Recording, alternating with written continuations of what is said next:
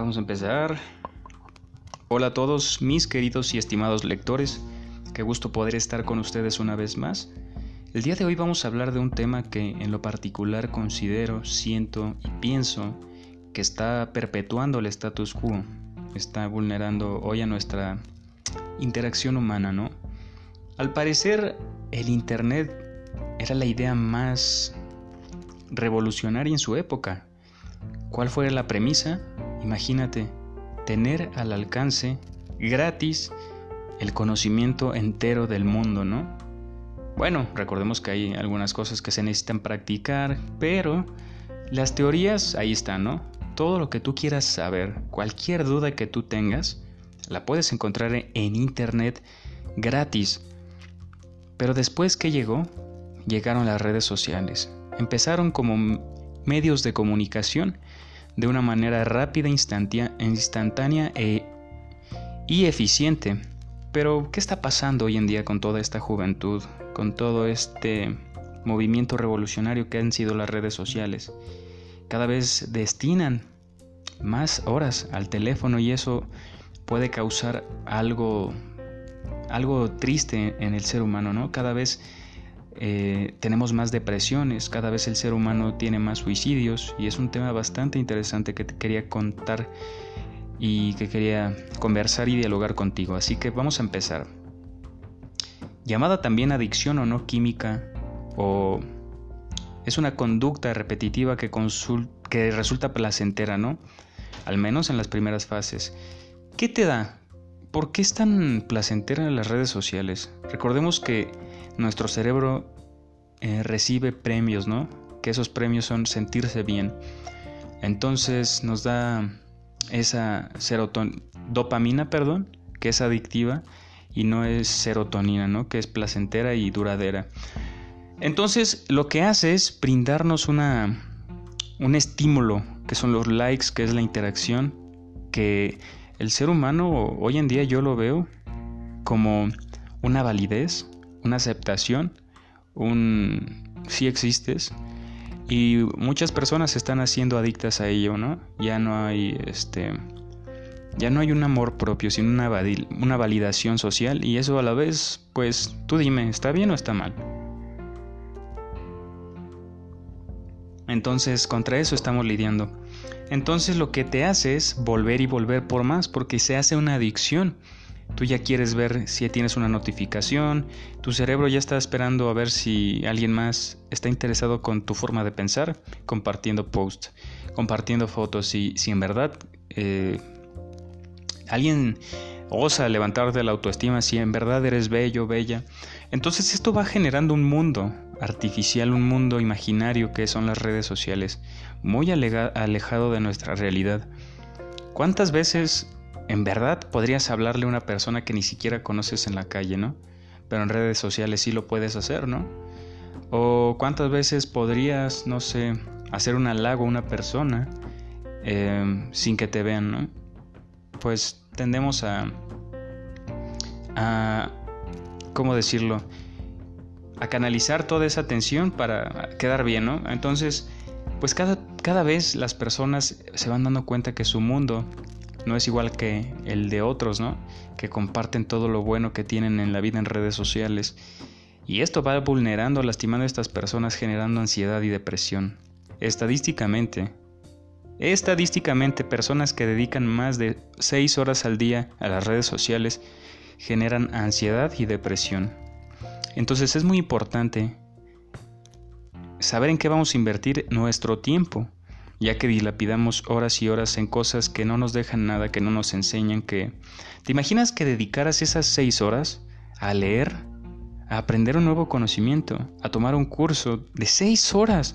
Y créeme que si las, las inviertes en, en Facebook, en Instagram, en todo, Voy a hacerte esta atenta invitación a que revises tu celular y veas cuántas horas a la semana le dedicas a esas redes sociales. Ahora bien, Tú me puedes decir, no, pues lo uso solo para responder mensajes. Bueno, tú sabes para qué lo, utilizas, no nos engañemos y no te engañes a ti mismo. No sé, tú eres tu propio juez, tu propio verdugo, entonces analiza, haz esa autocrítica y, y ve cuánto tiempo dedicas a las redes sociales porque es muy importante no caer en esta trampa de de autoengañarse porque pues no llegamos a ningún lado, ¿no? Es como cuando estás a dieta y sigues tragando refresco y vuelves al nutriólogo y no bajaste, al contrario subiste y le dices, no sirve o y te pregunta, ¿le estás haciendo las cosas bien? Sí, sí, sí, sí, sí. Pero en realidad, pues te cenaste un pan, te desayunaste un cereal, eh, comes con coca. Entonces, argumentando el, ¿cómo voy a digerir un caldo con agua? Me va a hacer daño. Necesito una coquita para desatorar. Todo ese tipo de engaños que uno se hace a sí mismo, pues nos van lastimando, ¿no? Entonces, no te engañes. Enfócate bien en el tiempo, cómo lo inviertes, ya que atribuyen los suicidios, por ejemplo, en el 2014 el índice de suicidios se disparó con el boom de las redes sociales. ¿Se te hace esto casualidad? No lo creo. Entonces, pues tenemos ahí todo el conocimiento del mundo. Si tú estás pasando por un momento difícil, lo primero es buscar bueno, lo primero es reflexionar, ¿no? Creo que yo yo creo puntualmente que el proceso cognitivo de una terapia uno también lo puede hacer, ¿no? Hacer esa Reliciencia, claro que la puede ser una persona por sí misma. Y bueno, ¿cómo podría ser ese tipo de reliciencia? Contemplándote, escuchándote, darle respuestas y entendiendo eso que te está acongojando ¿no? en tu interior. Ya el proceso cognitivo recordamos que el proceso de una reliciencia, que la reliciencia es el superar un trauma, es verbalizar un problema para entenderlo, ¿no? O sea, en resumen es entenderlo. Todo lo que se analiza y se observa se entiende, entonces ya no lo ignores, planteale cara y pregúntale por qué, por qué me está lastimando, qué es lo que me está lastimando, qué puedo hacer para mejorar en ese aspecto, cómo dejo atrás ese aspecto. Entonces es muy importante, porque si tú no estás bien, la sociedad no va a estar bien. Y si la sociedad no está bien, tú no puedes estar bien. ¿De qué estamos hablando?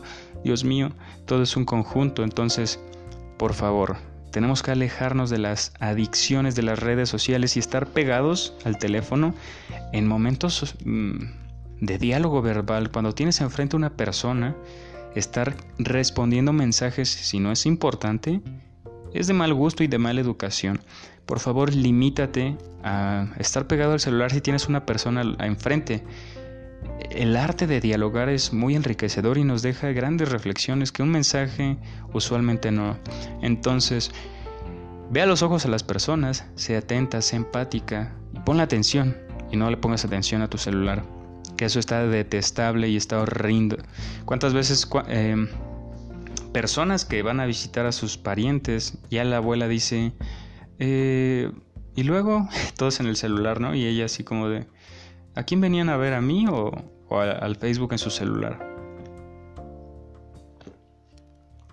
Y así está pasando. Paradójicamente lo que nos pensaba unir, que eran las redes sociales, nos está distanciando. De una manera muy triste y muy, muy hórrida. Entonces, usarlo cuando es puntual, y también este, no engancharnos en, en este romantizar o objetivizar a una persona por el romance o el amor, ¿no? Esa necesidad afectiva o emocional que, uno, que uno quiere. Por ejemplo, cuando estás en una relación y, y dices, ay, ¿cuánto me va a tardar en responder un mensaje? Si ella tarda esto. Si quiere responderte, que te responda. Y, y creo que las acciones lo demuestran más, ¿no? Un mensajito, no, no, bueno, eh, preocuparse y el ser empático también, pero no estar ahí todo el día. ¿Y qué haces? ¿Y qué cuentas? Y deja autonomía y libertad a la persona para cuando la veas, en verdad le pongas atención y tengas algo que hablar, algo interesante, ¿no? Sus pasiones, sus pensamientos, sus posturas, todo ese tipo de cosas que nos enriquecen y nos conectan y nos unen como personas. Te mando un gran y caluroso abrazo. Nos vemos en el próximo podcast. Espero que te haya gustado. No olvides suscribirte y darle like. Así que nos vemos en la próxima. Chao.